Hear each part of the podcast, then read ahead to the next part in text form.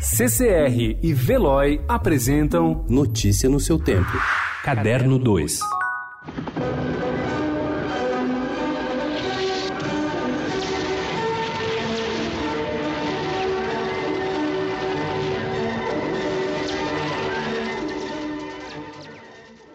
Um clássico faz 40 anos. O presente de Natal para os cinéfilos paulistanos em 1979 chegou no dia 24 de dezembro, há quatro décadas, quando estreou na cidade Apocalipse Now, o mais ousado e conturbado filme dirigido por Francis Ford Coppola. Com uma produção atribulada, um tufão destruiu todos os cenários nas Filipinas e um dos protagonistas, Martin Sheen, sofreu um ataque cardíaco. O longa consumiu 30 milhões de dólares, uma fortuna naquela época época e precisou de três anos para ser concluído. Coppola aplicou toda a sua fortuna pessoal, 18 milhões de dólares, sofreu problemas de saúde e fez diversas montagens do material bruto. A recompensa, no entanto, veio naquele mesmo ano de 1979, quando o filme conquistou a Palma de Ouro no Festival de Cannes.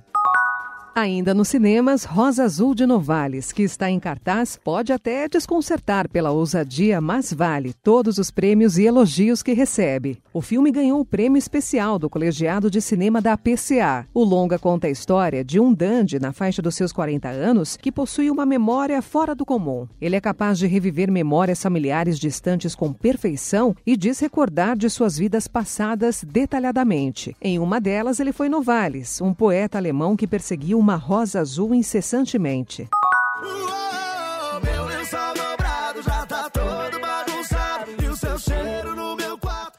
O Brasil confirmou em 2019 que está dividido musicalmente, com estilos que não se convergem e atingem públicos distintos. O ano que termina confirma que o sertanejo contemporâneo é o estilo mais popular do país. No Spotify, a canção mais tocada foi Lençol Dobrado, de João Gustavo e Murilo. 100 mil de Gustavo Lima foi a mais executada nas rádios esse ano, segundo a Crowley, uma empresa que monitora as rádios brasileiras. E entre as 10 músicas mais ouvidas pelos usuários do Spotify em 2019, três têm a voz de Marília Mendonça. Notícia no seu tempo. Oferecimento de Veloy e CCR.